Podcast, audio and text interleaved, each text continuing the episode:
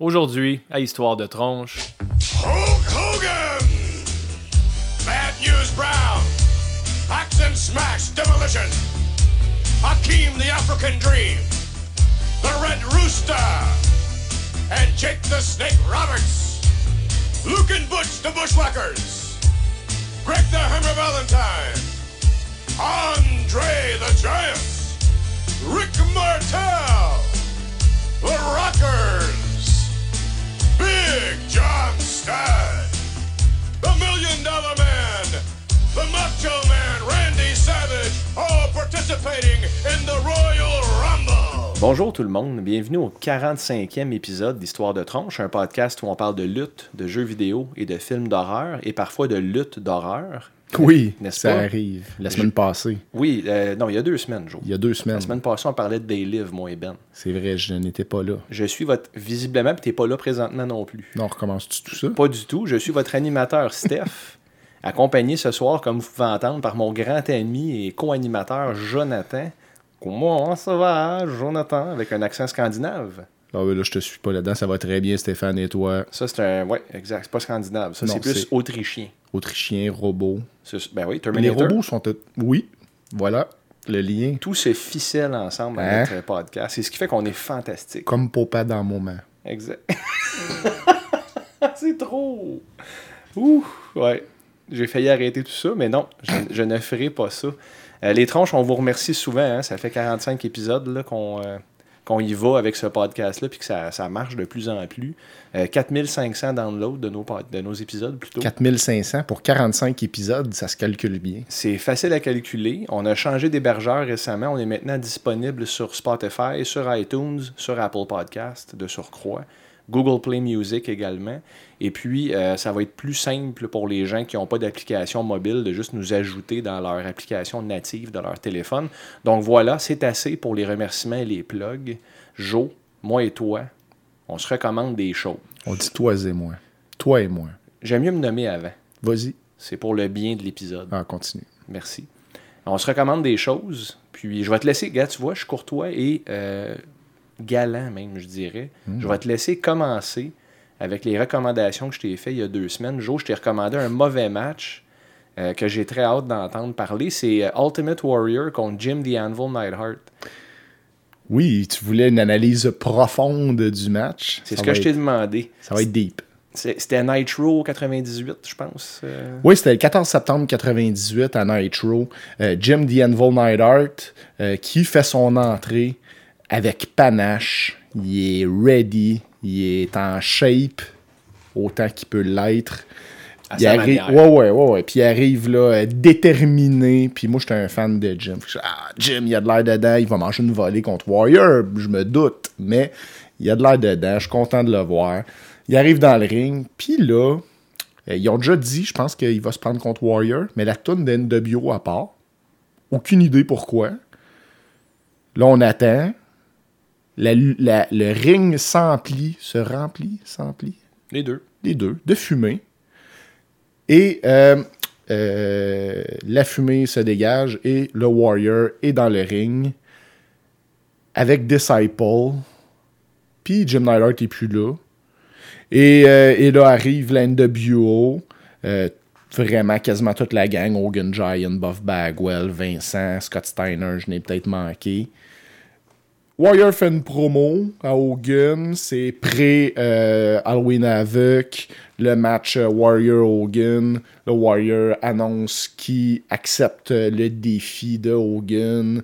Euh, Puis là, il tient. euh, la promo est quand même cool. là. Il tient euh, Disciple là, comme à genoux entre ses jambes. Tu trouves pas que ça a l'air d'une genre de position de soumission sexuelle? Moi, c'était un Ouais, peu ben, ça. je viens de dire, il tient, il tient le disciple à genoux entre ses jambes. Par les cheveux. Ouais, par les cheveux. C'est ça le podcast. C'est un, un long gay porn, notre podcast, les auditeurs. donc- Effectivement, puis en plus, quand tu écoutes ça juste en audio, sans voir euh, ce qui se passe, euh, en tout cas, libre à votre imagination, tout le monde. Et euh, ouais, fait que là, il dit Hogan, t'as-tu perdu quelque chose? En parlant de Disciple, qui est fucking Brutus Barber Beefcake, avec une grosse barbe, puis ouais. C'est ça qui est ça. Fait une promo, Warrior accepte le défi. Euh, puis Neidhart est juste plus là, là. Là, euh, Hogan, il est en maudine. Il veut rentrer dans le ring pour Ah, s'attaquer en au maudine. En maudine. Ça, c'est ça, c'est très fâché. là. Ça, c'est adapté pour la radio. On vient de parler de gay porn, là, laisse faire l'adapté de radio. Là. Ouais, ouais, gay porn, maudine, puis super radio en plus. Je sais pas où je m'en vais avec ça. C'est c'est sur Internet, nos affaires, hein, c'est ça? Ah, oui, oui. T'as expliqué ça, Spotify, puis toi, tu me montreras ça maintenant. oui, oui, je vais te montrer ça. Euh, fait que c'est ça. Euh, la- Puis là, Hogan veut s'attaquer à Warrior, mais la fumée revient. Et la fumée se dissipe. Et Warrior est plus là. Disciple est plus là. Puis Neidhart n'a pas réapparu, réapparu de nulle part. Là. Fait que, euh, ouais. Et ça, le segment se termine de même. Si vous vous inquiétez pour Neidhart, qui a complètement disparu de la map dans ce match-là, je suis allé, euh, allé consulter le, database, le wrestling database de Jim Neidhart. Puis euh, rassurez-vous, tout le monde, une semaine plus tard, euh, il était sur Saturday Night en tag team avec Bulldog, puis il a perdu contre Disco Inferno et Alex Wright. Donc, une semaine après, il, il a réapparu là. Je pense que Warrior, il peut comme. Il a des pouvoirs de chaman, puis il peut te faire disparaître et réapparaître à Saturday Night. Ah, C'est ça, il te fait réapparaître à un show de merde. t'étais à Night Show, là, t'es Ouais. rendu là. Puis juste pour faire un lien avec euh, ce qu'on a parlé récemment, euh, les, les victoires, les défaites, est-ce que ça importe, est-ce que ça importe pas?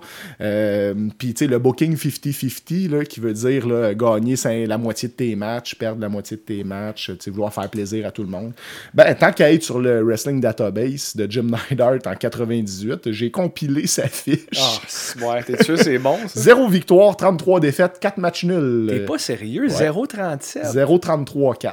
Ouais, c'est fait que Glass Joe a une meilleure fiche dans Punch-Out C'est vrai que une Neidhart en 98. Aïe, il y a aucune victoire. Aucune victoire, même pas un DQ, même pas un botch, même pas. Ok, mais là- Tu sais, ça aurait pu être son anniversaire un jour, tu sais. puis Ben ça, dit- ok, mais c'était peut-être ça, sa soirée contre Warrior. C'est-tu une victoire, ça, techniquement? Il est même pas euh, comme comptabilisé dans le database parce qu'il n'y a pas eu de match de. de tu sais, la, la cloche n'a jamais sonné. Est-ce qu'on peut de base s'entendre, Joe, pour dire que c'est le meilleur match de Jim Neidhart que t'as vu de ta vie? Oh, t'es pas fin parce que en réalité, euh, on a écouté le Rumble 89, puis euh, le match euh, d'ouverture est un très bon match qui On en mentionne reparlera. Jim Neidhart. ben, ouais, mais ça, c'était 9 ans plus tôt. Exactement. Fait que je pense que après. Puis là, on, je disais, est-ce que ça importe les victoires les défaites? Ben, gars, c'est clairement pas un booking 50-50, mais je pense qu'on n'a pas revu beaucoup de Jim Neidhart après 1998. Donc, je pense que ça importe un petit peu quand même. Ouais.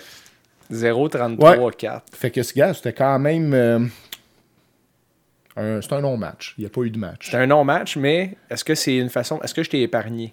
Tu m'as épargné. J'ai eu peur d'avoir euh, deux affaires de 30 minutes à regarder. Puis même le bon match n'était pas, était pas si long que ça. Parle-moi donc du bon match, Joe? le bon bon match? match, c'était le match de retraite de Ted DiBiase aux États-Unis en 93 contre Terry Funk. Oui, donc euh, ça manquait à ma culture. hein, quand même un, un match de retraite d'un d'un de mes lutteurs préférés. Merci pour ça. Euh, cependant, tu m'avais averti, caméra euh, dégueulasse, filmé dans la foule, puis euh, je m'excuse, le pire esprit de caméraman amateur qu'il n'y a pas. Là, il filme des bouts plus les spectateurs que d'autres choses. Euh, puis il est très shaky, mais c'est quand même pas, quand même pas si pire. Euh, le match est calé à 100% dans le ring, mais c'est deux gars qui sont très capables de faire un bon match calé dans le ring. Puis c'est un bon match. deux gars old school, des, des beaux bums, des beaux punch. Petite affaire que je reviens un peu avec le match Eddie Dean Malenko là, euh, de il y a deux semaines. Euh, un spot un peu similaire. Un moment ça se transporte dehors. Terry Funk fait un pile driver à l'extérieur du ring à Ted. Euh, Puis là, ils disparaissent. Là, hors champ pour, nous. Donc, euh, 30 secondes là, qu'on les voit pas, qu'ils vendent le move. Puis c'est Ted qui rentre Terry Funk dans le ring. Après avoir reçu un pile driver à terre. À terre. Que avant, t'étais out pour trois mois. Exactement. Donc, je présume que Terry Funk s'est assis sur de quoi de pointu en faisant son pile driver, je sais pas. Mais euh, il, était, il était out. Puis c'est Ted qui l'a ramené. Euh, fait que c'est ça, petite critique à ce niveau-là. Puis l'autre petite critique, euh, J'ai failli m'étouffer avec mon gorgée d'eau. tu sais, c'est le match de retraite à tête DiBiase. Il se prend contre Terry Funk, qui est le roi des matchs de retraite. hein. Terry Funk, pour ceux qui ne le savent pas, il y a eu à peu près 288 retraites dans sa carrière. Il est toujours pas en retraite officiellement. Officiellement, non. Bon, Officiellement, on s'entend. Il y a 60 13, je pense. Ouais, je sais pas. Mais il est pas à la retraite encore. Je m'allais dire good, mais je sais pas si c'est good. Mm. Euh, pas good pour lui puis ses genoux en tout cas parce que euh, était fini euh, il a À Beyond 20 the. Mat. Ouais, c'est ça, mais je suis sûr qu'il est capable encore de faire un meilleur job que ben des gars. Oui. Euh, mais ceci étant dit, c'est un match pour la retraite à Ted. Puis Terry Funk, là, il s'est. tu sais, Bret Hart a déjà jobé pour Terry Funk à un match de retraite de Terry Funk. Puis là, ça se finit comme avec un count-out. tu sais. Fait que Ted gagne euh, son match de retraite, mais euh, par la peau des dents. On dirait que Terry Funk, il voulait pas le mettre over dans un gymnase d'école à côté du. euh, court de basket. Fait que j'ai trouvé un peu la fin décevante. C'est un match de retraite. Pour une fois, Ted aurait pu gagner clean, si on veut, parce que reste que Terry Funk, c'est pas le plus face des babyface. Au début, j'avais un peu de misère à, à savoir, bon, est-ce que Ted, il work en face pour son match de retraite? Il est-tu devant son, ce- ce- sa ville natale? Euh, mais assez vite, tu comprends qu'il work encore en heel parce que. euh, puis je fais un lien un peu avec euh, quelque chose que j'ai entendu cette semaine entre Stone Cold puis, puis Jim Ross qui parlait du fait que les heels n'arrivent plus à être des bons heels, entre autres parce qu'il n'y a plus de règlement dans le ring. Euh, puis dès le début du combat, j'ai catché c'était le, le, le heel puis le face. À cause de ça, un moment donné, euh, Terry Funk vient pour euh, lancer un coup de poing main fermée, sa gueule à Ted. Puis il se retient parce que c'est illégal faire ça. Puis le premier qui, qui lande un coup de poing, euh, point fermé, c'est Ted. Puis là, l'arbitre, euh, il il l'avertit d'ouvrir les mains. Puis, tu sais, c'est le genre de détails que la foule reconnaît. Puis, bon, qu'il y en a un qui triche, l'autre, l'autre, il, il, il il va euh, avec les règlements. Puis c'est difficile aujourd'hui d'être un bon heel quand le face, il te saute dessus puis il commence à te frapper main fermée en partant comme un malade. Fait que tu sais, c'est comme, ça veut plus rien dire, le, le- le règlement du coup de poing de nos jours. Puis pour moi, c'est une bonne manière d'établir euh, d'établir le rapport de force. Ben, c'est mais- des petits détails, dans le fond, que la foule comprend. Il faut juste que tu donnes le crédit à la foule de tirer leur propre conclusion au lieu de tout leur dessiner le portrait. Ça. Puis faire confiance à leur intelligence. Là, on dirait qu'aujourd'hui, on se dit, ah, la foule, ils s'en foutent de tout ça. Ils remarquent pas ça de toute façon. Ben, c'est des petits détails, mais que, que moi, j'apprécie. Puis, euh, fait que c'était une bonne recommandation. C'était le fun à écouter. C'est pas le match de l'année, euh, mais euh, ça, ça manquait à ma culture, puis je le recommande. Puis je pourrais vous dire que si c'était sur le Rumble 2019, ça aurait été probablement le deuxième meilleur match de la carte. Donc, note de passage accordée. Tant mieux, tant mieux. C'est pas, c'est comme je te disais, c'est pas un document de grande qualité d'archives, mais ça reste que c'est pour le petit point de vue historique. Ted, moi j'ai jamais vu Ted contre Funk euh, après que Ted soit devenu Million Dollar Man. Il a été pas mal cartoonish depuis. C'est le gars avec de l'argent qui se bat avec la gimmick, puis là il, il- retourne dans un match style territoire pour la première fois probablement depuis le début de sa carrière avec Vince. Fait que c'est le fun de le voir revenir aux sources. Puis c'est le fun de le voir affronter Terry Funk de toutes les personnes. Puis on voit que même si euh, probablement physiquement il devait commencer à être fatigué à ce temps-là de sa carrière, Ted n'était pas fini. Non. il était encore capable. Ce qui est fini, par exemple, c'est ta capacité de te souvenir des dates, Joe. Euh, Ouais. Moi, tu m'as recommandé deux matchs. Ouais. Donc, tu m'as recommandé un bon match qui est euh, Chris Benoit contre Chris Jericho. Ben oui, Eratom, tout le monde. Eratom, c'est un ladder match au Royal Rumble 2001 Ben oui, et non 2000. J'ai fouillé. C'est correct pour cette fois. j'avais pas de notes. La prochaine fois, tu es congédié puis je t'enlève ton cachet. Euh, c'est un bon match. Écoute, effectivement, tu peux pas avoir un mauvais match entre Chris Benoit et Chris Jericho, qui étaient deux grands amis qui ont lutté ensemble à la WCW. Ça faisait à peu près un an qu'il était, que Benoit était arrivé. Il était champion IC dans ce temps-là. Ladder match qui était, je crois, le deuxième match de la carte. Donc, c'était vraiment pour allumer la foule, je pense. Euh, c'était assez court comme ladder match quand même. C'est sûr que Benoit, il avait, c'était le Intercontinental dans ce temps-là. La belt, elle, valait- elle voulait dire de quoi, mais ça reste que c'était des matchs d'ouverture, souvent les champions ici dans ce temps-là. Historiquement, dans les années 80-90, c'était l'avant-dernier match. C'était le deuxième titre en importance. Là, c'est un match pour allumer la foule. C'est un match de 20 quelques minutes. C'est pas hyper long pour un ladder match non plus. Ça commence rapidement, violent en partant. Euh, Il y a une coupe de passes dans le match que je pense qui serait jamais acceptée aujourd'hui dans la lutte d'aujourd'hui, dont Une que Benoit fait un suicide dive entre la 2 puis la 3, puis Jericho l'attend dehors avec une chaise, puis il frappe en pleine tête, là, vraiment direct sur le crâne. Et Benoit atterrit comme une crêpe sur le ciment à terre, puis il rebondit. Fait qu'il a vraiment tombé de tout son poids, puis c'est sûr que ça n'a pas dû aider à ses multiples commotions. Euh, le match, moi, être franc avec toi, ça j'ai trouvé ça bon, évidemment, mais ça me fait penser à la lutte d'aujourd'hui. Euh, ça fait quand même 18 ans, ce match-là. Puis ça a l'effet des ladder matchs d'aujourd'hui. C'est garoché, c'est condensé. Pas à faute des gars, parce qu'il n'y avait pas beaucoup de temps, tu vas me dire. Mais c'est condensé, puis il y a bien, bien, bien des spots, dont des affaires qui n'ont pas de sens. La, celle qui a le moins de sens, c'est Chris Jericho qui fait un genre de Boston Crab sur le dessus de l'échelle. Moi, les moves créatifs, c'est correct, là, mais quand ça paraît que tu as besoin de l'aide de ton adversaire pour faire un move, juste pour vous dire les tronches, faire un Boston Crab, là, tu prends les deux jambes puis tu t'assois sur le dos de la personne, sur le dessus d'une échelle, c'est de la gymnastique. là. Puis Benoît, il, il s'aide, puis il donne un coup de main à Jericho. Puis Tu sais, c'est long avant qu'il se place. J'ai levé les yeux à ça. Euh, mais outre ça, c'est un match qui est violent, qui, est, qui sert sa cause. Et Jericho l'emporte, gagne la belt, quand même d'une façon assez surprenante. Il fait juste pousser l'échelle avec Benoît, qui est comme presque au top. Benoît tombe ventre sa troisième corde, flippe dehors, Jericho monte, pogne la belt. Tu sais, c'était pas euh, tu passes à travers une table puis ta jambe reste prise dans un cadenas en dessous du ring, puis là tu trouves la clé, tu sais, comme c'était pas trop compliqué. Fait Ils n'ont ça- pas essayé de réinventer le ladder match. Puis c'est ça. Mais étant un deuxième ou un troisième match sur la carte, il n'y avait pas d'affaire à faire ça. Fait que j'ai bien aimé. Ils ont connu leur rôle. Fait que oui, très bonne recommandation. Merci. Euh, le mauvais match. Tu m'as recommandé Greg Valentine contre Ronnie Garvin au Rumble 90 dans un I Quit match.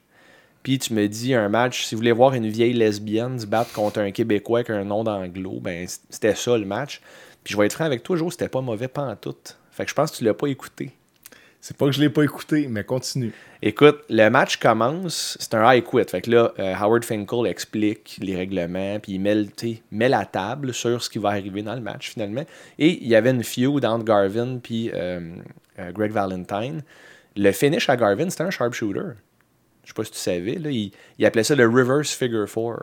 Donc un sharpshooter et euh, Valentine, c'était le figure four. Mais les deux avaient un genre de protecteur sur la jambe euh, pour ajouter à la puissance du move, supposément. Ça fait pas de sens quand tu vois comment le move est fait, puis Ou comment pour bloquer le move de l'autre. ou pour bloquer le move de l'autre, ça fait du sens. Mais Valentine, lui, il porte quelque chose qui s'appelle le Heartbreaker. C'est ça le nom du protecteur sur le tibia. Puis c'est supposé faire de la douleur supplémentaire dans le figure four. Euh, puis là, dans le match arrive euh, Garvin avec la, la même affaire. Puis lui, il appelle ça le euh, Hammer Jammer. Parce qu'il il bloque le Ouais, hammer. Et il porte ça sur sa jambe aussi. Fait que là, le match commence avec des chops. Je sais pas si tu te souviens, Jo, mais des chops d'une violence au point que. Puis les gars vendent. là. Ça a l'air à rentrer. C'est très, très, très physique comme match.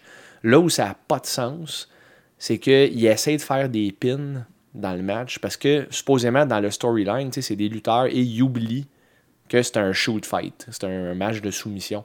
Fait qu'ils arrêtent pas d'essayer de faire des roll-up, des pins. Mais deux, trois fois, je peux, je peux tolérer. Mais là, ça l'arrive 15 fois dans le match. Ouais, ben, eux autres, ils se battaient beaucoup en, en house show. Fait qu'on dirait qu'ils ont intégré le spot de house show. euh, tu sais, c'est- ça devient des fois routinier, là, prendre le même adversaire toute l'année. Puis eux autres, ils ont eu un gros programme ensemble. C'est peut-être pour ça aussi. Ben, en tout cas, ils sont retardés les deux parce que sais, ça fait plusieurs fois. Là, un moment, tu un moment donné, la, la foule, elle n'embarque plus. Là. Ils sont comme, OK, là, tu au début, tu es comme, ah, ah, ils sont pas habitués, c'est un high quit. Mais là, quand ça fait 15 fois, c'est plus impressionnant, là, cette idée-là. euh, tu sais, ça, mettons, ça, ça a fait son cours. Ouais, puis à un moment donné, les commentateurs font juste comme euh, Ben, c'était comme. protéger en disant Ah, ils ont oublié, ils ont oublié, ils ont encore oublié. Ben, c'était ça, là, c'était rendu de la gêne quasiment à la fin.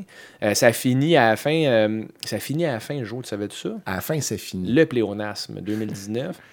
Euh, ça finit avec euh, justement Garvin qui fait un sharpshooter et euh, Valentine qui tape out clean dans le ring. Correct comme match sans plus. C'était pas un mauvais match par contre, c'était un match moyen. Si on avait une catégorie de on se recommande un moyen match, Ouais. là tu l'aurais fait parce que j'aime pas les deux tant que ça. Mais Mais je- regarde où je veux en venir. On a regardé Rumble 2019, là.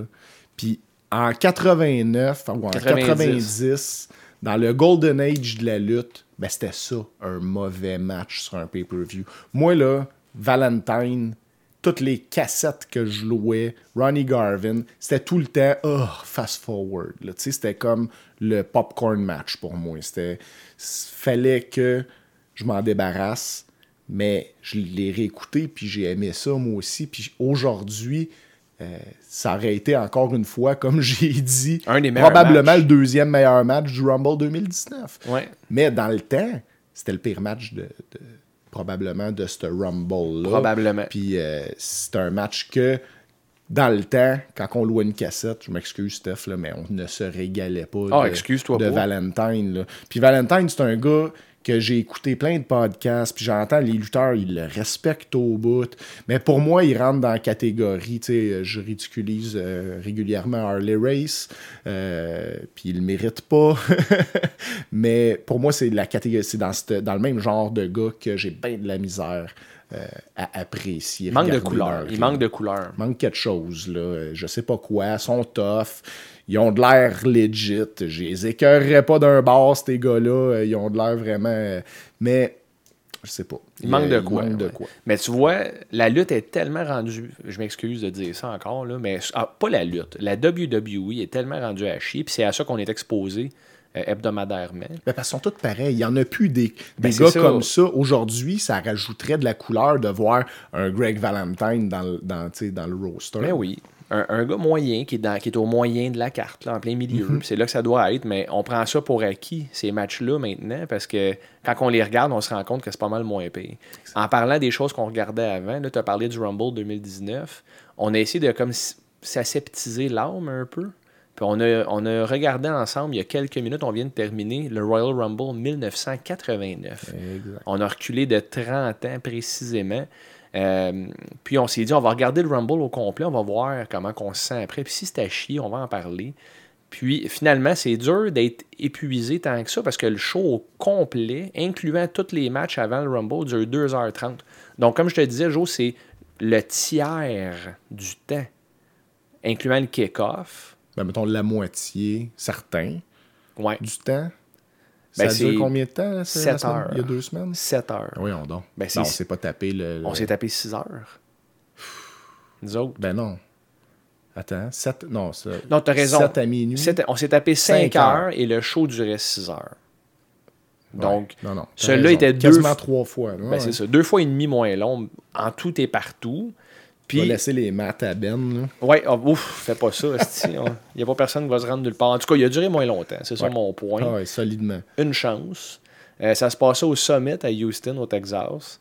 Puis, euh, le match d'ouverture, ça part sans niaiser. hein. Là, on le sait maintenant, le Rumble, tu as un panel avec trois personnes qui parlent de toute la psychologie de ce qui se passe sur la planète. Parce que si tu regardes pas le panel au début, tu es perdu. Il y a tellement d'histoires avec tout le monde qui, sont, qui changent d'une semaine à l'autre. Puis, Ouais, puis euh, il y a tu trois shows à regarder à tous les semaines. Dans ce temps-là, t'en avais quoi, un par semaine d'une heure à regarder? C'est ça. Ben, tu avais ce que tu pouvais avoir à la TV, puis le reste, c'était à travers les house shows. Euh, le match d'ouverture, c'est Jim Duggan et la Hurt Foundation contre Dino Bravo et les Rougeaux. Donc, un team 100% francophone québécois contre, Avec Frenchy Martin avec, dans leur coin. avec. Frenchy Martin, quatre donc francophones. quatre francophones. Jimmy Hart qui est là aussi. Euh, contre Duggan et les Hearts, c'est un 2 out of 3 falls. Donc, c'est un, 2 de 3. Premier qui a deux pins gagne le match. Ou deux submissions, bien sûr. Première affaire qu'on remarque, Joe, c'est quoi? La foule. La foule Électrique. complètement électrique. Comme je dis, là, il n'y a pas eu de flafla. Le show part, Gorilla Monsoon puis Jesse Ventura qui présentent Bonjour tout le monde, bienvenue à tel show. Et ça part direct là. Pas de niaisage, ça commence dans le ring. Une des choses que je reproche à Raw, je le dis souvent, ça commence tout le temps avec une très longue promo. T'es supposé commencer avec un feu d'artifice, je pense. Mais ils ont réussi avec ce match-là. Euh, la foule est complètement démente. Comme d'habitude, Brett fait sa job euh, de gars qui se fait crisser une volée pendant la plupart du match. Euh, en général, je te dirais, c'est sûr que c'est pas un match que j'aurais tu j'aurais tout fait pour voir quand j'étais plus jeune, mais là, encore là, c'est un match d'ouverture. Ben, gars, moi, j'ai peut-être aimé ça plus que toi, parce que, sérieusement, moi, j'ai rien à dire contre ce match-là. Euh, pour moi, c'est un des. Pour vrai, là, c'est dans mon souvenir, c'est un des, des très bonnes performances des Rougeaux que j'ai vu. Il n'y a pas de botch. Euh, la première séquence, là, entre Dino Bravo puis Jim Neidhart, j'étais vraiment euh, intrigué là, pour voir Colin, c'est deux des comme plus forts de leur époque respectifs, puis deux petits trapus. Puis là, ils nous livrent qu'est-ce qu'on veut voir, épreuve de force, euh, tackle, chacun leur tour, c'est qui le premier qui va tomber. Fait qu'une petite séquence qui, qui, qui, se regarde bien, qui mène à la deuxième séquence euh, qui va être entre Brett euh, puis Raymond, probablement les deux des bons workers de leur équipe respective. Mais la première séquence, le Jim contre Dino, ça aurait pu être catastrophique. Puis ça a super bien été. Puis moi, ce match-là, euh, il y a plein de spots euh, qui ont qui ont vraiment rentré solide. Là, un sidewalk slam de Dino Bravo, la, c'est la Tour Eiffel. La Tour Eiffel le, des le finish sur Brett, là, que Jacques arrive, là, pitch la 3 assis sur le chest à Brett, euh, qui l'a pris en maudit. Euh, sérieusement, moi, j'ai rien à dire. Puis la, la foule, c'est le meilleur arbitre qu'on disait. Ben, la foule aurait donné un 4 étoiles à ce match-là, tant qu'à moi, à voir la réaction qu'ils ont eue de, de A à Z dans ce match-là. Ouais, puis tout le monde, personne essayait de trop en faire. Tout le monde était à sa place, donc tout le monde connaît son rôle. C'est des formules tellement simples. Ben là, hot tag à Jim Duggan qui a fait exploser la foule. Jim Duggan qui gagne à la fin avec un coup de 2 par 4 dans le dos du ref, avec les faces qui gagnent en trichant. La foule explose. La seule affaire drôle un peu que j'ai remarqué dans le match, c'est que maintenant on comptait les Atomic Drop, il y en a eu 4, dont un lait de Dino Bravo. Les trois autres, on dirait que Brett, il voulait s'assurer qu'on comprenne que c'était lui, fait qu'il en a fait trois. En parlant dont de Brett, un qui a fait, il a bloqué un monkey flip de, de Jacques Rougeau. Puis tu sais, c'était hot. Jacques, Jacques c'était un de ses trademarks, le monkey flip. Puis là, il vient pour le... le puis là, tu vois qu'il est pas capable de se pitcher sur le dos. Puis, euh, puis là, Brett, il prend comme de la 2, puis il land un atomic drop de tous les diables. Puis Jacques a rebondi comme deux pieds et demi dans les airs. La seule affaire, tu disais qu'il n'y avait pas de botch. Il y a juste Brett qui reçoit un vrai coup de poing sur la gueule par Oui. accident à un moment donné. Euh, Dino l'envoie d'un corde. Brett est supposé ducker, se, se baisser plutôt d'une close line. Puis Dino le pogne avec un gros coup de poing pesant, là, d'un- un gros coup de maillotche en plein front. Brett s'écroule. Puis un peu plus tard, euh, les Hart Foundation, il y avait un move qui s'appelle Slingshot où est-ce que Jim se mettait sur le apron, de l'autre côté des cordes, puis Brett le catapultait dans le ring, puis le Jim se propulsait par-dessus la top rope, puis tombait sur l'adversaire. Mais là, Duggan a essayé de le faire à Brett, qui était l'autre bord des cordes. Duggan a voulu faire le slingshot à Brett. Brett a tombé sur la face. Ouais. C'était la deuxième fois qu'il tombait ou qu'il se cognait à la tête dans ce match-là. là. Mais, bon, c'était quand même des botches regardables. là. Un- le- la close line, Brett, il l'a vendu. Fait que, tu sais, ils, euh, ils ont, ils ont worké avec ça au lieu de faire à croire que non, non, je l'ai vraiment docké puis continuer comme certains feraient peut-être aujourd'hui. Il, il a essayé de la docker, il l'a reçu sa gueule. Mais tu sais, nous, on sait que c'est un botch, mais c'est quelque chose qui pourrait arriver que tu rates ton évitement. si Ben oui, c'est pas mal ça qui est arrivé Mais, pareil. euh, Il a comme over, il a overshooté son, sa, sa propulsion, puis il a juste Ouais, tombé. ça c'est sur le slingshot. Là, je parlais de la close line. Là, qu'il a, il a quand même, il a, il a vendu, qu'il a reçu un coup de poing sur la gueule Ouais. là-dessus. Il était pas supposé de le recevoir. On saura jamais c'était quoi la fin de la séquence, si ça s'était ex- exécuté comme il faut. Mais pour moi, un botch, c'est vraiment un botch quand tu paniques, quand tu sais pas comment te reprendre. Un botch qui vire bien, pour moi, c'est quasiment une qualité. là. Ouais. Parce que Ouais, c'est que vrai. les gars, ça prend tout un instinct pour, euh, pour, euh, pour sortir du plan. Exactement. Puis tu sais, il n'y avait pas tant d'autres voltiges, on s'entend, dans, Non, ce, non. dans, dans ce type de match-là. Mais ça avait quand même toute l'air d'être un vrai combat. Ça avait l'air, on s'entend, on voit que c'est stagé un Oui. peu, là, mais ça avait l'air d'un, struggle. C'était moins fluide, c'était moins parfait. C'était plus dirty un peu, puis Mhm. j'aime ça de même. J'aime ça quand c'est dirty, Joe. fait que bien ben correct comme match d'ouverture. Bon, c'est pas un match que je vais mettre dans mes recommandations demain matin, mais c'est ça un match d'ouverture. Ça a sa place, ça laissait pas de voler le show.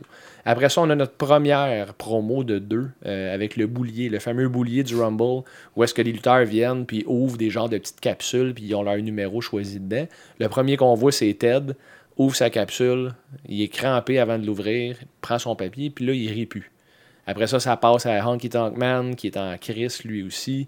Euh, on voit une coupe de lutteurs. tu sais. C'est juste pour expliquer que le Rumble s'en vient puis que les numéros sont au hasard. Puis on s'entend, c'est le premier gros Rumble. Il avait fait un essai l'année passée qui était gratuit à la télé. On l'a couvert sur notre émission 1988, disponible dans les archives. Là, c'est celui de 89. C'est la première fois que c'est un pay-per-view.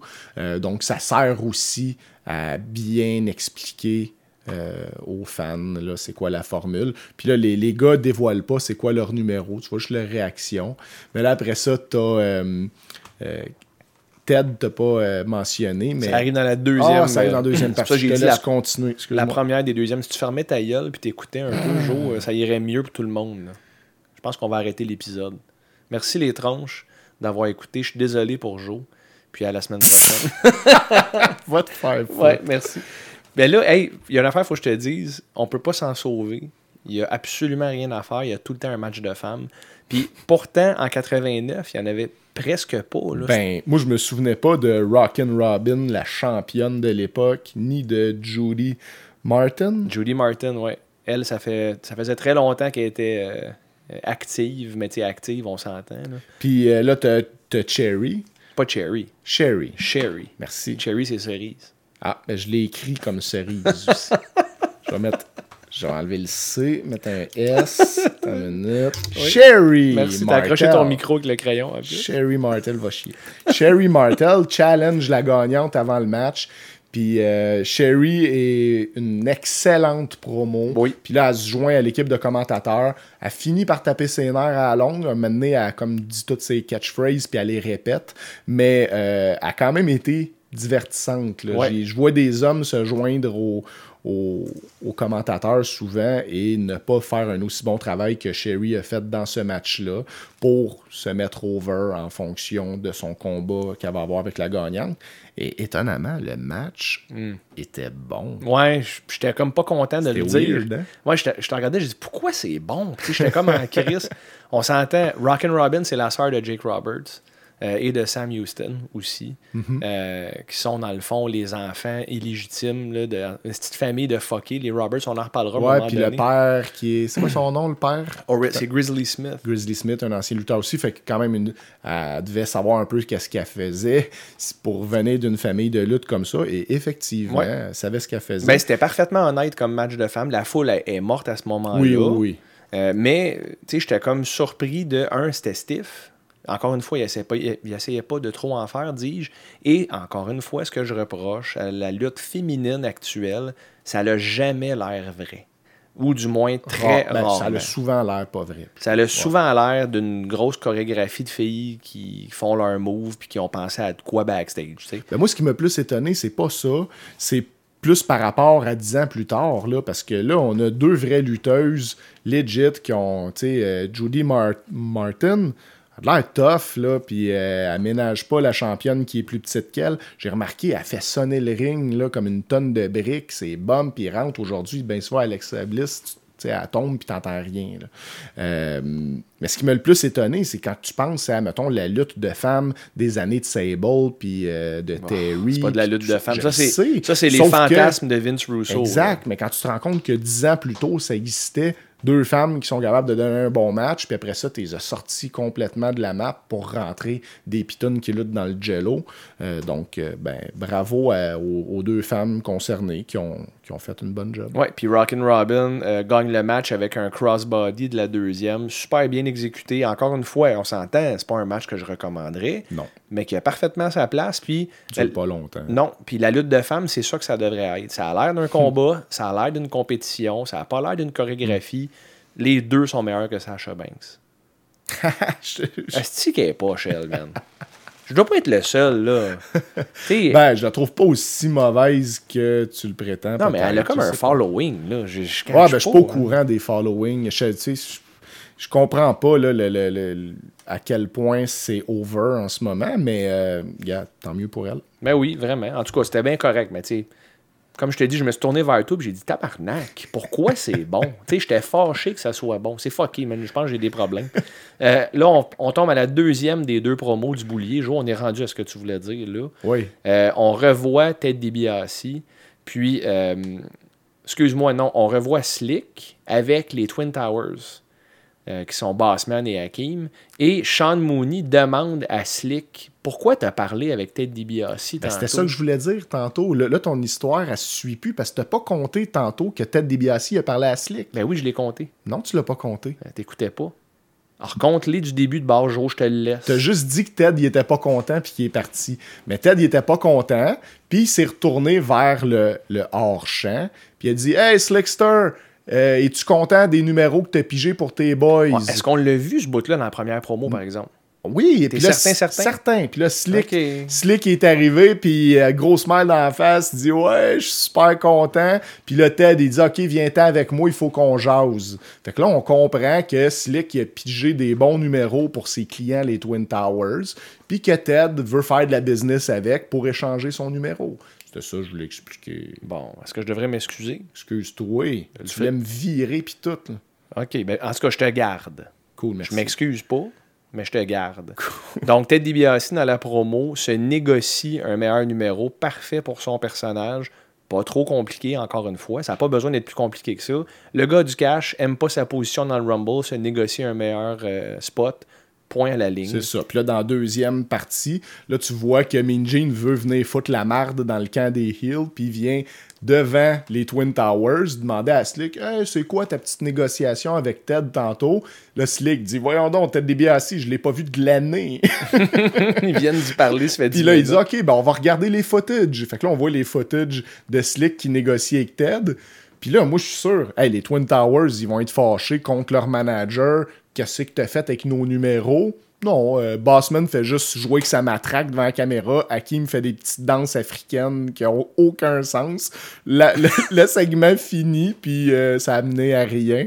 Mais ça, on a quand même compris qu'il il s'est passé de quoi. Là, euh, Ouais, ben, c'est parfait, C'est. C'était- drôle, ça a duré moins de temps que ça a pris de l'expliquer. C'est ça. Puis c'est parfait pour, encore une fois, bâtir ce qui va arriver dans le match d'après. Euh, tout de suite après la deuxième promo, là, c'est le Super Pose Down. Ça, je me souviens précisément de ça quand j'avais 7 ans, quand le Rumble euh, a été diffusé en 89. C'était la feud entre euh, Rick Rude et Ultimate Warrior pour la Intercontinental dans ce temps-là. Fait que Warrior était champ. Puis euh, Rude et Warrior vont faire un pose down un peu à la euh, bodybuilding. Il faut qu'ils se placent, puis ils font certaines poses, puis il y a un juge qui va leur donner la victoire ou la défaite. Ah oui, Bobby Lashley, il a fait ça contre Apollo Crews il y a une couple de semaines à Raw, c'était débile. Ah oui, c'était-tu bon, Joe? Non. Tu veux-tu parler de ça à la place? Non, je m'excuse d'en avoir parlé. Mais c'est pas grave, parce que ça, c'était pas très bon non plus, pour être bien franc avec En toi. effet. Euh, Rude commence avec sa pose classique, monte ses biceps, tout le kit. Warrior arrive comme un retardé mental, pas capable de faire des poses. D'ailleurs, Ventura prend bien le temps d'expliquer que Warrior n'a aucune crise d'idée de ce qu'il fait. Il est en shape, mais what the fuck, man, il bouge tout croche, puis il saute sur place. Puis c'est vraiment drôle. Une chance que le commentaire est là, parce que la, la- la séquence est laborieuse. C'est long, Ouais, pas c'est mal. très long. Euh, ça dure, apparemment que ça a duré comme le double du temps qui avait été alloué par Vince backstage. Puis que Vince était en tabarnak après ça parce que la finalité est cool par contre. Oui. À la fin, euh, Rude commence à s'impatienter parce qu'il voit que la foule, c'est le juge. D'ailleurs, la foule décide qui va gagner et qui va perdre. Puis là, euh, Rude se rend compte que la foule est vraiment du bord à Warrior. Puis là, plus ça va, plus les ovations sont fortes. Donc, Rude prend une genre de barre en métal, une barre à flexion, là, pour, euh, comme pour te flexer les muscles avant de faire tes poses. tu sais. Il prend la barre à flexion, puis tu vois qu'il prépare de quoi dans le dos à Warrior. Puis là, Warrior, il fait des poses devant la caméra. Heenan arrive avec une bouteille qui est supposée avoir de l'huile pour te mettre sur le corps pour que tes muscles ils brillent, puis tout ça. Puis il envoie ça dans les yeux à Warrior. Warrior reçoit tout ça sa gueule, puis il vend rien.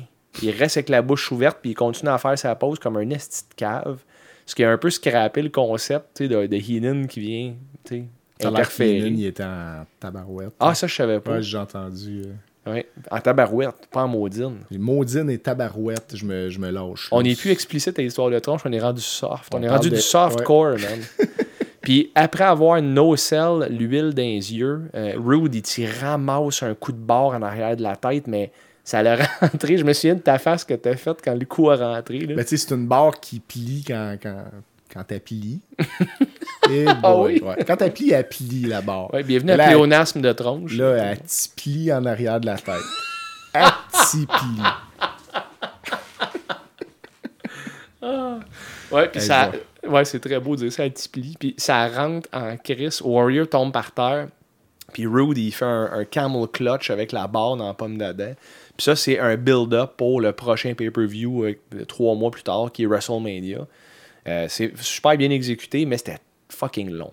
C'était fucking long. Tant qu'à ça, j'aurais regardé le match de, de Judy Martin encore. Non, j'aurais pas fait ça, mais c'était un peu trop long comme séquence. C'était-tu long, Stéphane? Est-ce que, ben toi, dis-moi donc, est-ce que c'était aussi long que mon explication en ce moment? C'était un peu moins long que ça. ok, c'est gentil. En parlant de long, là, ça, là, ça va pas bien. là. Le match d'après, c'est King Haku contre King Harley Race, Ouais. qui est plus King. Non, puis c'est pas très clair. Là. Il y a Jesse qui essaye de, nous expliquer ça. Avant que ça commence, Jesse est assis sur le trône du roi et explique que là, il y a deux rois, puis on sait c'est qui le vrai roi.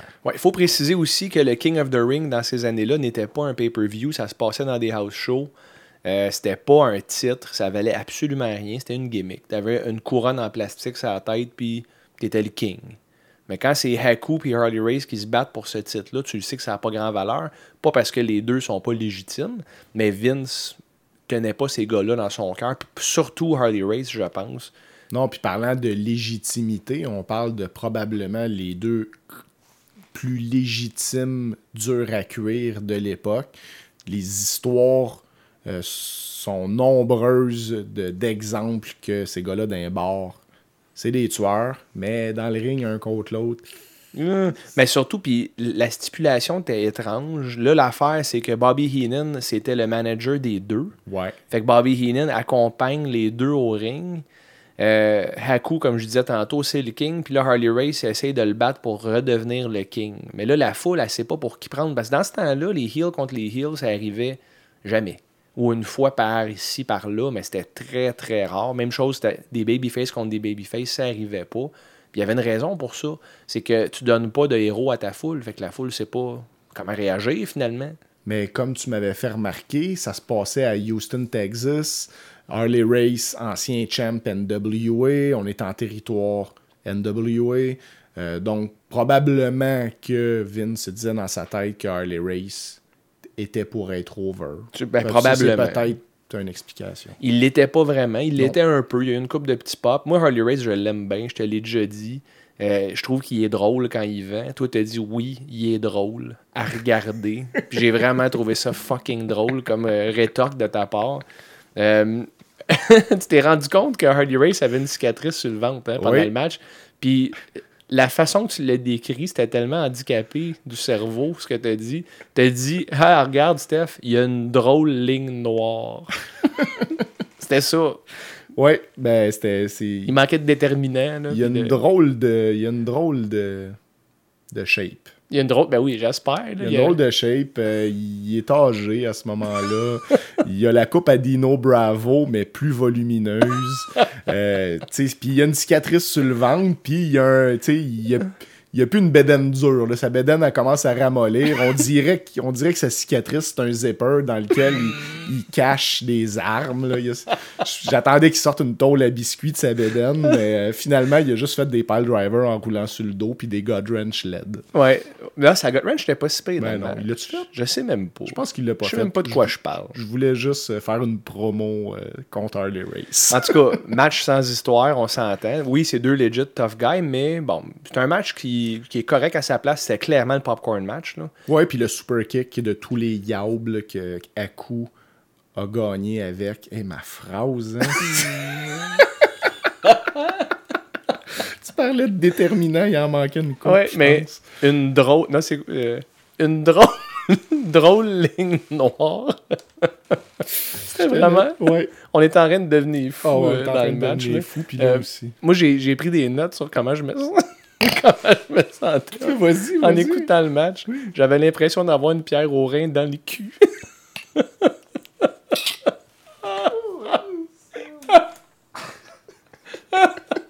Pierre au rein. Dans Anal. le cul. C'était vraiment pas bon, Tes match. reins sont, sont drôlement placés, Stéphane. Ils descendent avec les années. C'est mon nouveau régime.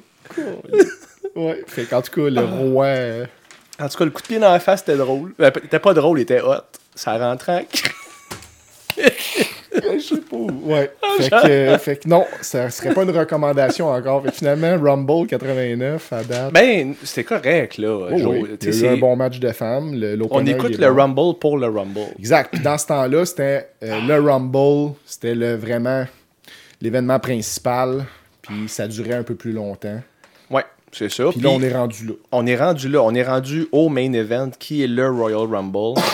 Faut euh, préciser que dans ce temps-là, la main storyline, la feud, c'était les Mega Powers qui n'étaient pas encore dissous, qui étaient encore ensemble au moment d'écrire ces lignes, on va dire. Euh, Hogan et Savage, Savage était champion. Il avait gagné le, le tournoi WrestleMania 4, puis il avait gardé sa belt jusqu'au WrestleMania suivant. Puis euh, Hogan et Savage, mais là, il commençait à avoir de la discorde. Fait que, apparemment que euh, Randy était jaloux de Hogan qui regardait souvent Elizabeth puis qui l'amenait avec lui puis qui se mêlait pas de ses affaires. Ouais, au SummerSlam, il y avait eu un petit, euh, un petit accro euh, entre les deux parce que euh, Hogan, après leur victoire là, en tag team, avait levé Elisabeth dans ses bras pour célébrer. Puis là, Macho avait, euh, avait pas aimé euh, la proximité entre les deux. Ça avait juste fait, puis c'était subtil, ça avait juste fait un petit, une petite conversation de deux secondes. Juste assez pour faire des, des, les murmures. des murmures, puis un montage éventuellement de tout ce qui est arrivé. Mais tu sais, c'était toutes des affaires qui passaient vite. Puis là, il y avait une autre, c'était une autre étape là, dans le build-up de Mania 5. Mais c'est- honnêtement, c'est des, des petites affaires subtiles, comme tu dis. Puis évidemment, Jesse Ventura avait sauté là-dessus. Aussitôt qu'il avait vu Hogan prendre Elizabeth, il a dit check l'opportuniste qui prend ses chances. Puis là, t'as Gorilla Monsoon qui dit ben voyons, arrête là, s'il n'y a rien à voir là-dedans. Mais ils ont, fait bouillir ça pendant un an. Puis là, on était presque au point culminant de cette rivalité-là. Fait que vraiment la main storyline de tout ce show-là. Tu C'était comme un gros house show, hein, ce pay-per-view-là, quand tu penses à ça. T'as pas de match d'importance, là, vraiment. Là. Euh, puis là, tu arrives au Rumble et ça part avec, encore une fois, un souvenir distinct. Numéro 1, Axe de Demolition. Euh, dans ce temps-là, en passant, c'était pas tout le monde qui avait droit à sa calice d'entrée, sa toune, ses feux d'artifice, puis son moonwalk. Là. T'avais les deux premiers qui avaient leur tune parce que le match commençait. Puis après ça, c'était un décompte et le lutteur arrivait en courant. C'est même ça devrait être, là. Ben, moi, j'ai aimé quand ils ont rajouté les tunes.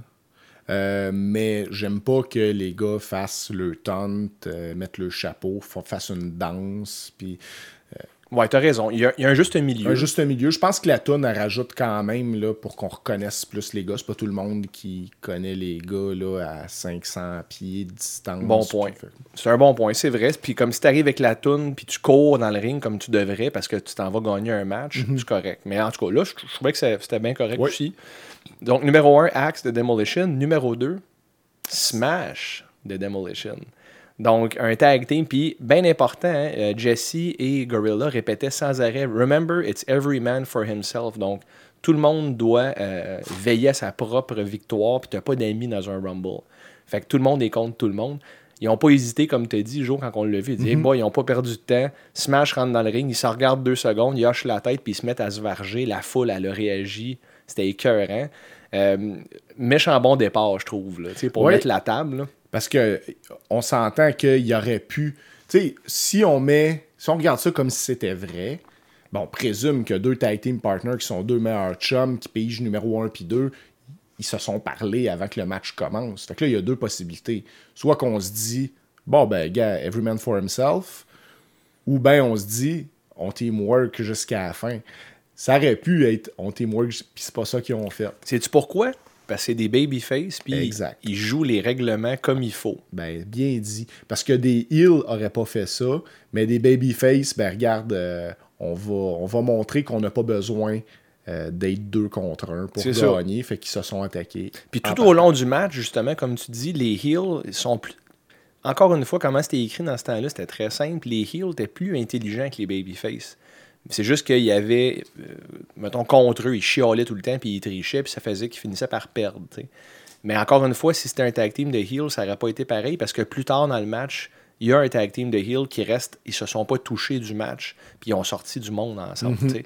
Fait que numéro 1 et 2, Euh, Axe et Smash, Caro était là de passage. Rapidement, elle a dit pourquoi sont habillés en BSDM, puis euh, en BDSM plutôt, en BSDM.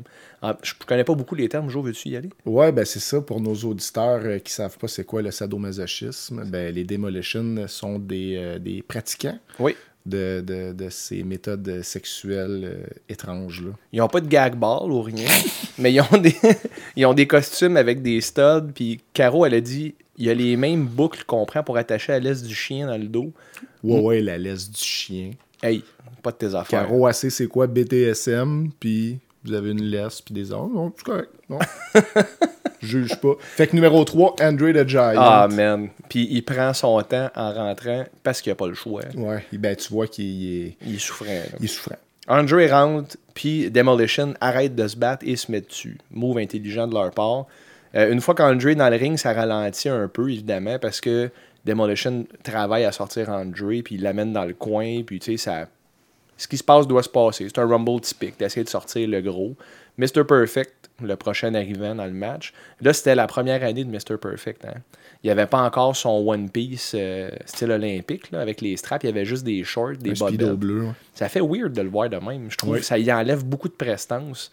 Euh, mais dans le ring, par contre, rien à dire encore une fois. Et Perfect, on le dit, dans ce match-là, il a pris les pires décisions. Il a passé son temps à attaquer Andre toute la soirée. À chaque fois qu'il pouvait choisir sur qui se lancer, c'était André. puis ça finissait tout le temps très mal. Il recevait Ben. un coup de poing, un coup de tête. Puis on s'entend-tu que Perfect, il vend pour n'importe qui? Quand il reçoit un coup d'Andre the Giant, il vend avec un V majuscule. Ouais.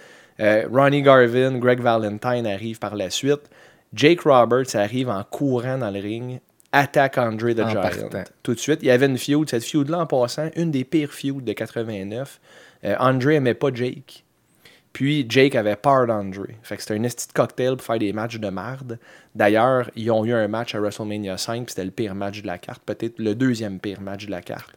Euh, vraiment à chier ben raide. Mais bon, tout ça pour dire... On en reparlera. On en reparlera. Jake attaque tout de suite Andre the Giant. Euh, ça dure pas très longtemps. Jake se fait sortir en moins d'une minute par Andre, justement. Euh, Andre, Ben, il avait sorti déjà Smash, à Smash, ce moment-là. Ronnie Garvin. exact. Puis et Jake. Jake, the, Jake the Snake Roberts. Euh, Axe, par contre, de Demolition, on s'entend, il a duré un bon bout dans le Rumble. C'est le fun de. Moi, je trouvais ça le fun de suivre ceux qui duraient longtemps avant. Ça avait une certaine valeur. Maintenant, à tous les années, euh, à toutes les années plutôt, il y a toujours un qui dure 25, 30, 35 Ben, ça fait deux années qu'il n'y a pas un, un qui dure si Iron Man, que ça. genre? Ouais, Iron Man. Ça fait deux années en ligne qu'il n'y en a pas vraiment. Tu sais, on pourrait peut-être dire Seth Rollins en était un, mais moi, quand, quand tu passes le trois quarts du match euh, en dehors du ring, ça compte pas. là. Ouais. Mais ouais, non, il n'y en a pas eu dans ce match-là d'Iron Man comme tel. Axe, c'est peut-être celui qui a été là, euh, un de ceux qui a été là le plus longtemps. Je regarde jusqu'à maintenant la liste, là, euh, presque tous des Hall of Famers. On s'entend, Ronnie Garvin, non. Ben, ça, ça fait juste dire à quel point il est ridicule le Hall of Fame. Ben, je pense que c'est. Ben, Ben, ben oui, je dire, Axe, quand- Axe and Smash, c'est pas des Hall of Famers, mais on s'entend qu'ils devraient Ils être vont là. l'être. Ouais. OK. Andre the Giant, Ouais. Mr. Perfect, Ouais. Greg Valentine. Non. Ben, c'est le fils à Johnny Valentine. Ben oui, c'est le fils de. Tu sais, je veux dire, si t'es un mid-carter toute ta vie, tu gagnes pas de belt, t'es pas un Hall of Famer. Il a gagné l'Intercontinental. c'est- comme si au hockey. Il se peignait avec un pétard. C'est comme si au hockey, Mike McPhee serait au Hall of Fame. Hey, il était bon sur le troisième trio en 86 quand on a gagné la Coupe. Ben oui, sur le troisième trio. esti, Non, c'est sûr. Mais Greg Valentine, c'est un joueur de troisième trio, puis il n'y a pas d'affaire au Hall of Fame. Les Bushwalkers n'ont pas d'affaire au Hall of Ron Fame. Bass. Ben, il est pas au Hall of Ben non, Chris, non, pas peur. Euh, Shawn Michaels, par contre, il l'est. Et Shawn Michaels, quand il entre, t'entends juste les femmes crier dans la foule. Très drôle. Les femmes, Les femmes. ouais. Ben, les fans réagissent, mais les femmes Ouais. féminines Ne. réagissent particulièrement fort. Toi aussi, Joe, j'ai remarqué, t'étais excité J'étais un, un peu. peu bandé. Euh, oh, Chris, c'est une révélation ce soir. J'ai-tu dit ça à voix haute? Non. Bon, continue. Euh, après ça, il y a Butch qui est rentré. Mais là, on a eu un genre de débat, moi pis toi. Euh, après Shawn Michaels, c'est-tu Luke, c'est Butch, c'est Luke, c'est Butch? Garde Combien, ma feuille. combien de fois J'ai tu l'as biffé? j'ai marqué Luc, suivi de Butch. Après, j'ai biffé Butch pour réécrire Luc. Puis finalement, j'ai mis Butch. mais je suis pas sûr que c'était lui. Puis tout le long du match, Gorilla Monsoon se trompait. En plus, tu sais. Puis Ventura dit non, non, non, c'est l'autre. Puis, euh, en tout cas, d'habitude, les Bushwhackers, ils se font sortir en rentrant. Moi, j'étais sûr que c'était là. Non. L'année où est-ce qu'il fait juste rentrer dans le ring puis il se fait éliminer tout de suite. Non, là, c'était l'année qui gagnait leur temple de la renommée. Puis jusqu'à maintenant, il n'y a pas eu tant d'éliminations que ça. On s'entend, il y a quatre gars qui ont été sortis. Et là, Jake, qui a été éliminé, revient avec son serpent en courant, pitch le sac dans le ring et Andre s'élimine lui-même. Puis, de la manière que- que... ça se passe, tu y crois. Oui. Andre a peur du serpent dans le storyline. Puis il a, vrai, il a bien vendu le serpent, là. Il les gros yeux apeurés. Puis Andre enjambe la troisième corde, là. C'est son, gimmick, sa gimmick. Je le- je l'ai cru que sur la peur, tu réfléchis pas au règlement du Rumble. Exact. Tu sors comme t'aurais sorti n'importe quand du ring. Puis il a sorti vite en Sorti maudit. pour il sa se grosseur. casser une cheville, là. Il aurait... il aurait pu se scraper, puis il a super bien sorti. Puis, euh, tu on parlait de ceux qui ont duré longtemps. Euh, tu sais, il boitait pour rentrer dans le ring, André. Là. Il avait pas la santé euh, de son bord à cette époque-là. Puis, il a donné toute une performance jusqu'à là. C'était l'attraction du premier tiers du Rumble. Il a sorti trois gars. Puis, euh, tu sais, comme tu dis, il donnait un coup de poing à Perfect qui prenait des flips. Tu sais, il a, il a joué son rôle à, merveille. Puis ce qui est le fun, moi, de la manière que je vois ça dans mon œil de fan qui croit que c'est vrai, OK, on va, on Mhm. va être kayfabe un deux minutes. Si c'était pas du serpent, Andre gagnait ce match-là. là. Ben, il était euh, le favori jusqu'à maintenant. Tu sais, si on est kayfabe aussi, je m'aurais dit, il va s'épuiser avant la fin. troisième, Puis là, ouais. il va avoir les Hogan Macho euh, qui, vont, qui vont arriver, qui pourraient, les, qui pourraient teamer euh, contre lui. Mais oui, jusque-là, là, euh, c'est comme... La question, c'est comment qu'on va faire pour sortir André. Ouais, puis c'est ça qu'il faut que ce soit un Rumble. C'est comme Big Show a jamais eu ces performances-là dans un Rumble, puis pourtant, à peu près à la même grosseur, puis Puis on parlait de spot d'un Rumble. Ben ça, ça d'arriver avec le serpent, ben c'est un spot planifié. Euh, puis c'est à peu près le seul spot qu'il y a eu dans le Rumble. Puis pour moi, ça me m'écœure pas parce que ça a été bien fait, bien joué. Ça rajoute un, un- à l'histoire du match. Euh, tandis qu'aujourd'hui, le Rumble s'est rendu un enchaînement de spots et de blagues. Et de blagues et de marcher ses mains. Et ouais. Ah, c'est un, un fléau, en tout cas, ce style Rumble-là. là. On dirait que ça s'en va en s'empirant, mais c'est pas normal. Après euh, que Jake fait son sparage avec le serpent, on se rend compte que le timer de deux minutes, il est plus respecté pendant tout. Ouais, là, il commence à accélérer les choses. Et où peu. il ralentit, parce que pendant le spot du serpent, il se passait fuck Ah, oui, oui, oui, oui. Ben, ça, c'est ça. Tu vois qu'il joue avec ça. C'est plus vers la fin. Je pense que les 5-6 derniers, c'est allé plus vite. Ouais, ils ont, ils ont Il y, a eu un compensé. autre, euh, il y a eu un autre spot plus tard, on va y arriver. Ouais, Honky Tonk Man arrive après. Euh, une réaction de heel typique, les huées puissantes. Honky Tonk, c'est un heel parfait. Pas impressionnant dans le ring, chieux à souhait, pas d'offense, mais il gagnait ses matchs pareil. C'est ça un heel, tant qu'à moi. Tito Santana par la suite. Ce gars-là, tout le temps que moi j'ai regardé WWF, il a toujours été au mid-card, mais lui, il mérite sa place dans le Hall of Fame. Ben, mettons par la, par la porte d'en arrière. Si on regarde juste, euh, mettons que on, on va dans un optique où que les victoires, les défaites importent, je trouve pas qu'il y a la- le, le résumé d'un Hall of Famer. Euh, mais c'est un gars qui aurait pu être multiple champion intercontinental, il aurait pu être tag team, tout ça. Pour moi, il aurait même pu être world champ. Ouais. Un, un champion de, De transition, ouais. qui représente euh, le- le- les fans latins. Puis pour moi, quand j'étais jeune, il y avait une aura autour de Tito que pour moi, après Hogan, euh, c'était peut-être le deuxième top babyface à certaines périodes. euh, Ouais, mais côté réaction, c'était tout le temps écœurant. puis moi, je l'a- moi, moi, je l'adorais. Ouais. Euh, mais, c'est quand- pour moi, dans la plupart des sports, le Hall of Fame, ça, ré- ça récompense vraiment, mettons, le premier 1%.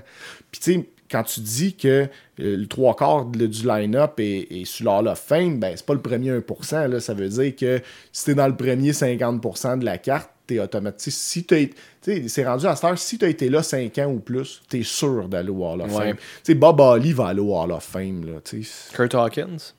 Non, Ouais, c'est ça. Peut-être pas tout le monde. tu j'espère. Ouais.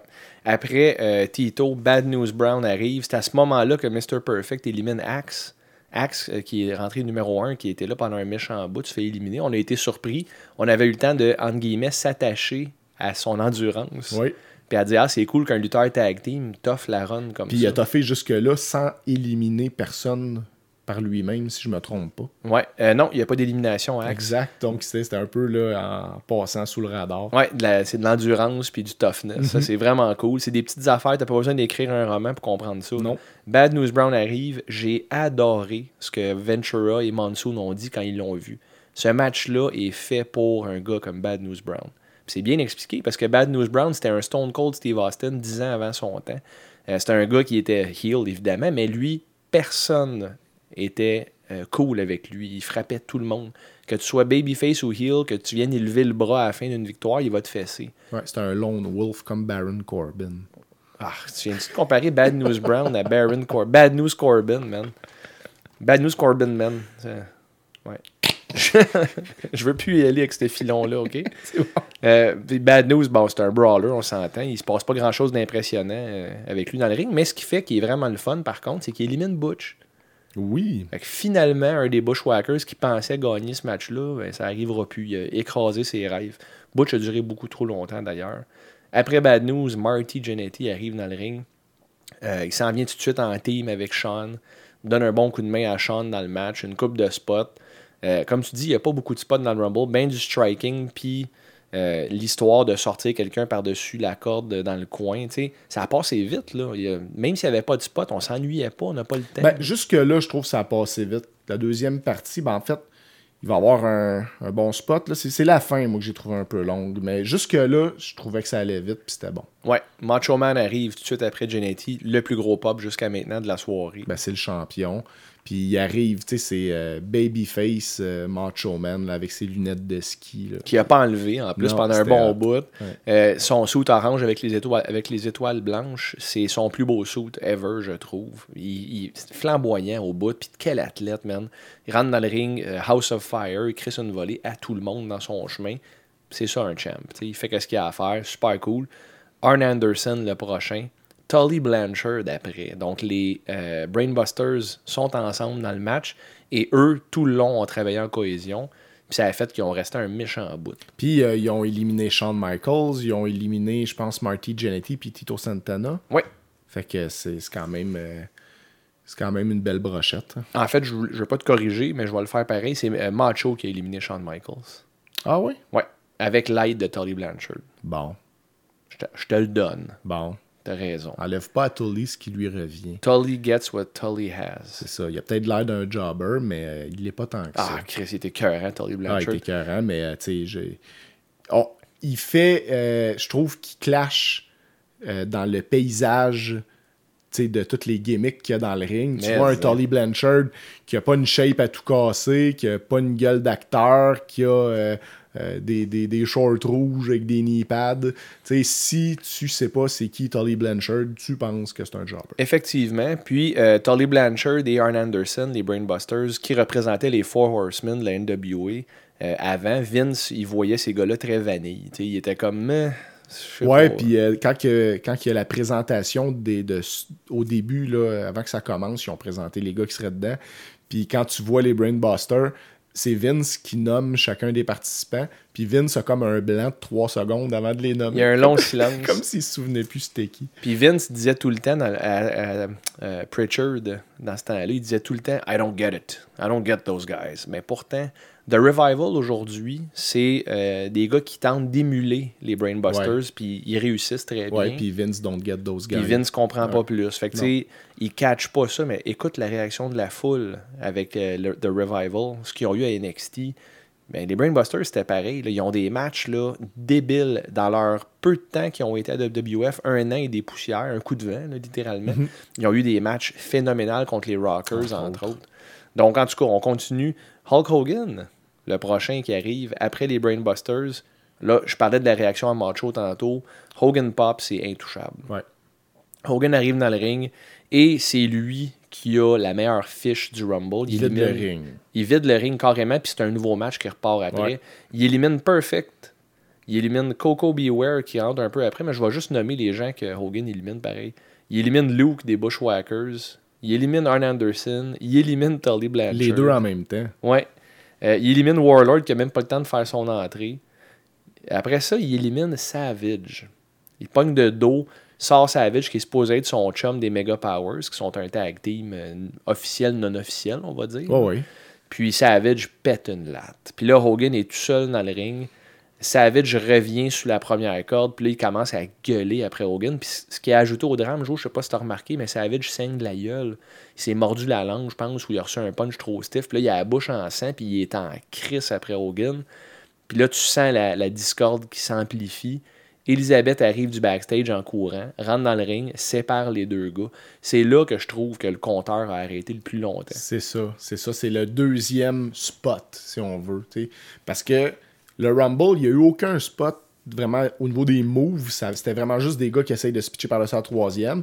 Mais il- tu prépares deux histoires importantes qui vont se terminer à Mania, soit euh, Jake the Snake puis Andre qui ont eu leur spot pour compter une histoire, et là, le spot de Macho et Hogan et euh, Queen Elizabeth. C'est ça. Puis finalement, toute la tension. euh, pas Queen Elizabeth. Non, Miss- pas encore, Miss Elizabeth. Elizabeth. Ben, ça n'a jamais été Queen Elizabeth, parce que c'est Sherry. C'est vrai. Queen Elizabeth, c'est un hôtel à Montréal. Bon, je démissionne. Tu fais de l'overtime, anyway, là. Je te le laisse.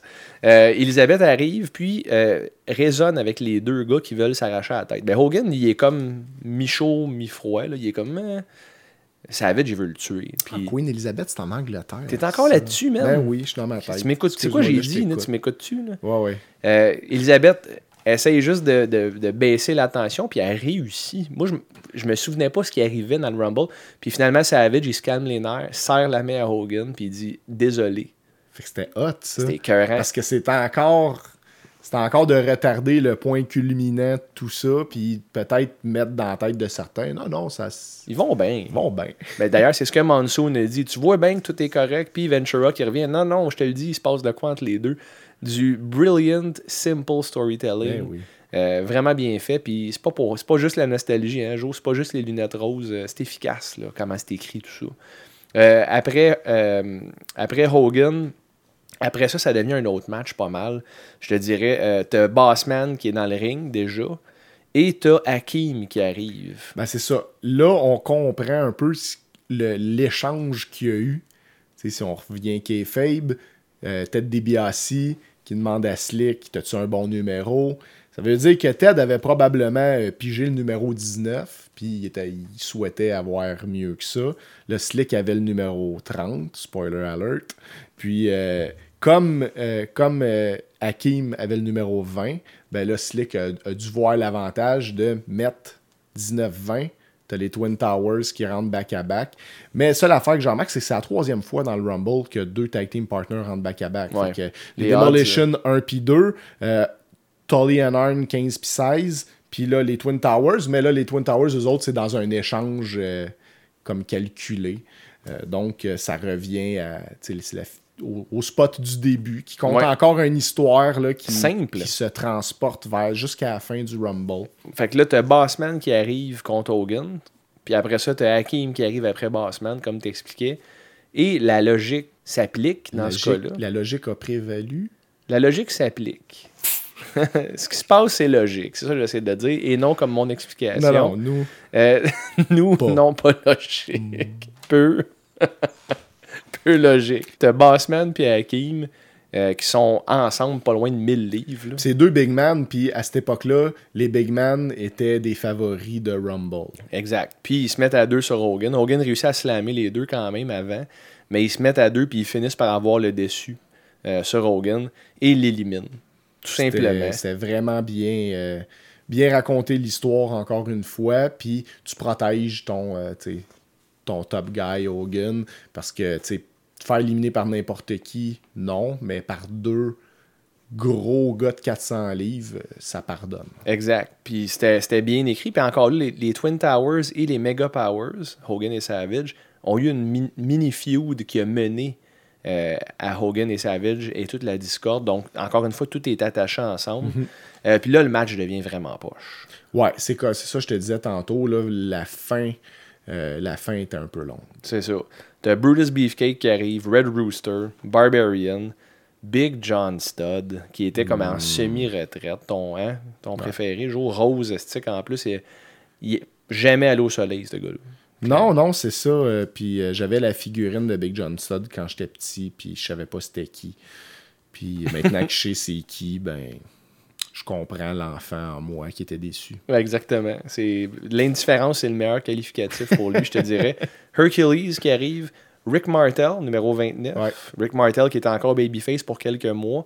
Et Ted DiBiase qui avait changé de place avec Slick, euh, qui arrive 30e. Puis là, il parle, euh, Ventura et Monsoon parlent que c'est le- ça devrait être le favori pour gagner ce match-là. Ben, c'est ce que moi je me disais aussi, parce que tant qu'à moi, c'est le seul top guy dans la liste qui reste. Euh, mais je me souvenais que c'était pas ça qui se passait. Puis, comme tu m'as mentionné à cette époque-là, le Rumble avait pas de signification. Il y avait pas de. T'allais pas à WrestleMania sur le main event, tu gagnais pas de combat de championnat. Non, clairement. Puis, on vous épargne les détails parce qu'il se passe plus rien de vraiment intéressant rendu là. Il n'y a plus d'histoire à raconter. C'est juste un match pour un match. Big John Studd se ramasse tout seul avec Ted DiBiase à la fin. Pas pire spot quand même. Ted, on s'entend, il vend en crise pour John Studd. Ouais, il essaye de l'acheter, ça marche pas. Ça marche pas, ça dure pas très longtemps, juste correct. Pour une rare fois, John Studd paraît pas trop mal et élimine Ted assez rapidement et gagne le Rumble. Après ça, John Studd n'a plus jamais rien fait. C'était comme son, son chant Non, mais c'était pas terminé parce que, parce que Virgil est venu à vrai. la défense de Ted. Fait que là, la fin du Rumble, c'est Virgil qui mange une volée par John Studd. Euh, donc, euh, Puis le show ferme comme ça. ouais. Fait que c'est pas une fin qui va passer à l'histoire. Mais, euh, overall, je trouve que c'était quand même meilleur que la semaine passée, ou il y a deux semaines, meilleur que 2019. J'aime le Rumble qui a eu une histoire, pas trop de spots, puis les gars qui essayent vraiment de se pitcher par-dessus à trois sans trop de flafla. C'est ça, moins stagé. Ouais. C'est juste ça. C'est moins stagé, puis tu racontes des histoires clés là-dedans sans étourdir tout le monde avec trop d'informations, puis trop de layers, de couches d'écriture. Juste de voir les gars rentrer un après l'autre, c'était déjà suffisant pour. Tu sais, moi, je me souviens quand j'étais petit, là, m'en foutais un peu là, ce qui se passait dans les rings. J'avais juste hâte de voir c'est qui le prochain qui va rentrer, puis le big storyline total, puis voir qui, qui va gagner à la fin. C'est ça. Puis ça a fonctionné en soir jour parce qu'on a, on a eu une grosse fin de semaine, les deux. On a été euh, fatigués en général ce week-end. Puis on s'est dit, bon, on va écouter le Rumble. Puis j'étais zéro brûlé à la fin du show. Puis c'était deux heures et demie. Ben, deux heures et demie, c'est ça que ça devrait durer un pay-per-view. pas 6 heures, s'il vous plaît. Anyway, on s'entend que WWE nous écoute pas, puis tant Oh mieux. Euh, Joe, recommandation de la semaine. Oui. Allons-y, allons-y. Yes. Je replace mes feuilles. Tu commences? Ah ouais, donc. Ben, tu m'as un peu, euh, tu m'as un peu euh, spoilé euh, sans le vouloir. Mon mauvais match de la semaine, euh, thématique 1989. Euh, donc, on a eu là, dans ce, dans ce Rumble-là là, le- le- la graine qui a été plantée pour Jake the Snake Roberts contre Andre the Giant à Mania 5. C'est un match horrible. Bonne chance. Ah, si, faut hey, je l'ai vu souvent ce match-là, puis ça va me faire plaisir de le revisiter. Cool. Mon, mo- mon bon match de la semaine, j'avais déjà dit dans un, un épisode euh, subséquent, précédent, Précédent. précédent, Ouais, c'est des beaux mots, par que j'avais que j'avais failli recommander Sting Flair à Starcade 89.